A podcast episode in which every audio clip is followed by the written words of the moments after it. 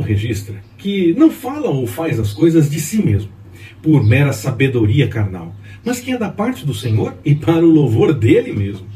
em comunhão com todas as pessoas que confessam a fé no Senhor, podemos seguir na caminhada cristã e, quando juntos estivermos com o Senhor, estaremos adorando ao Senhor e poderemos mostrar que foi na caminhada que as coisas aconteceram, que cada um fez a sua parte, sempre com a inspiração dada pelo Senhor. Amém?